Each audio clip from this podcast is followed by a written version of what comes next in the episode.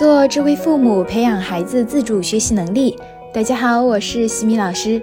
这节课给大家带来的主题是四种方式，哪个更利于孩子行为的改变？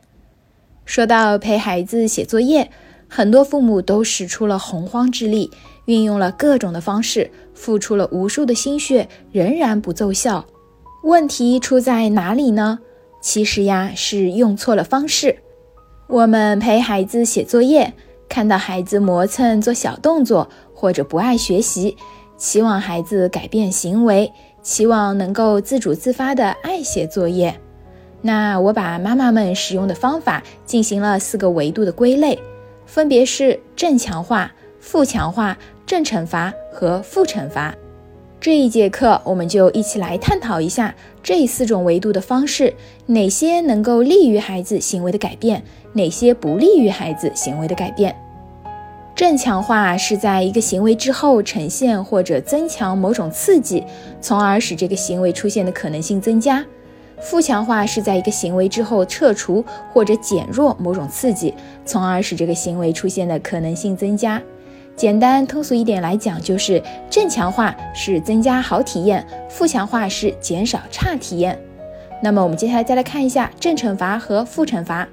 正惩罚是指在当个体做出一个行为之后，出现惩罚物，从而减少做出该行为的频率。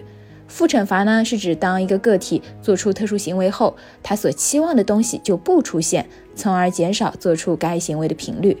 通俗一点来讲呢，就是正惩罚是增加差体验，负惩罚是减少好体验。以陪孩子写作业为例，我们来看一下这四种方式哪个是最有用的。平时孩子写作业经常开小差，今天看到孩子认真专注地写了十分钟。为了让孩子能够继续自主自发的爱写作业，我们呀用这样四个方式。方式一：正强化。我们可以采用美言录，正向肯定他之前十分钟是专注的，给予幸运星，激励孩子继续保持，或者用启发式提问来激发我想要的力量。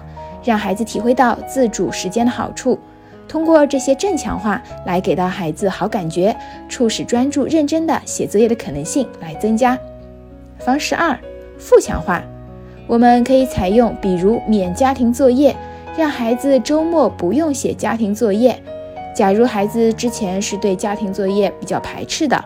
那么，通过让孩子感受到，只要学校作业能够专注认真的做完，就可以免家庭作业，以此来减少差体验，促使专注认真的写作业可能性可以增加。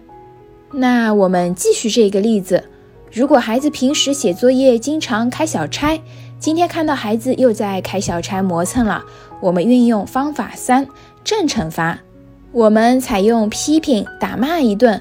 或者罚抄写课文十遍来增加差体验，让孩子记住下次再磨蹭就要受到惩罚，以此来减少开小差的可能性。方法四负惩罚，我们采用没收 iPad 一个星期，即便孩子完成作业时间有的多，也不给他玩。通过减少玩 iPad 的好体验，让孩子来记住教训，以此减少开小差的可能性。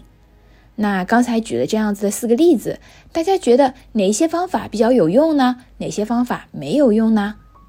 我想经常听西米老师课的家长们应该已经知道答案了。方式一的正强化是最管用的，即便孩子专注了十分钟之后又开小差了，我们把关注孩子的表现好的那十分钟，对他专注的正向行为来进行强化，是能够有效增进孩子保持专注的。正强化激发的是孩子内在的学习动力，让他看到自己正确的行为被认可、被表扬，能够激发孩子的学习的兴趣。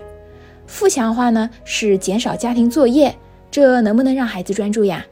其实呢是可以起到暂时的专注，但是维持的时间不如正强化，因为忽略了孩子心理的因素，减少家庭作业无法激发学习的兴趣。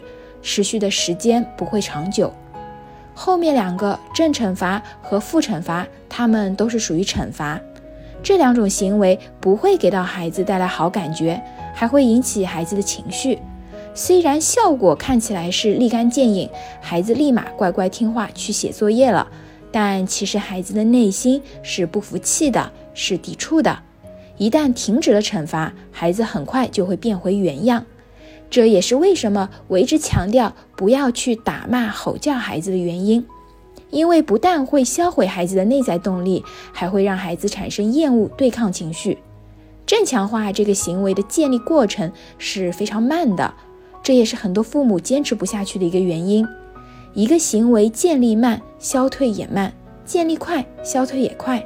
如果想要孩子能够稳固的自主自发的学习，采用正向强化，虽然过程建立很漫长，但是如果你坚持半年以上，让孩子能够体会到学习的乐趣、成就感、掌控感。当孩子自主自发学习之后，就算你想要孩子立马消退，都不是一件容易的事情。你们同意吗？不仅学习，其他方面也是一样的。想要让孩子往你期待的方向走，看到孩子做出正向的行为，那就去强化他，促使孩子增加这个正向行为的可能性吧。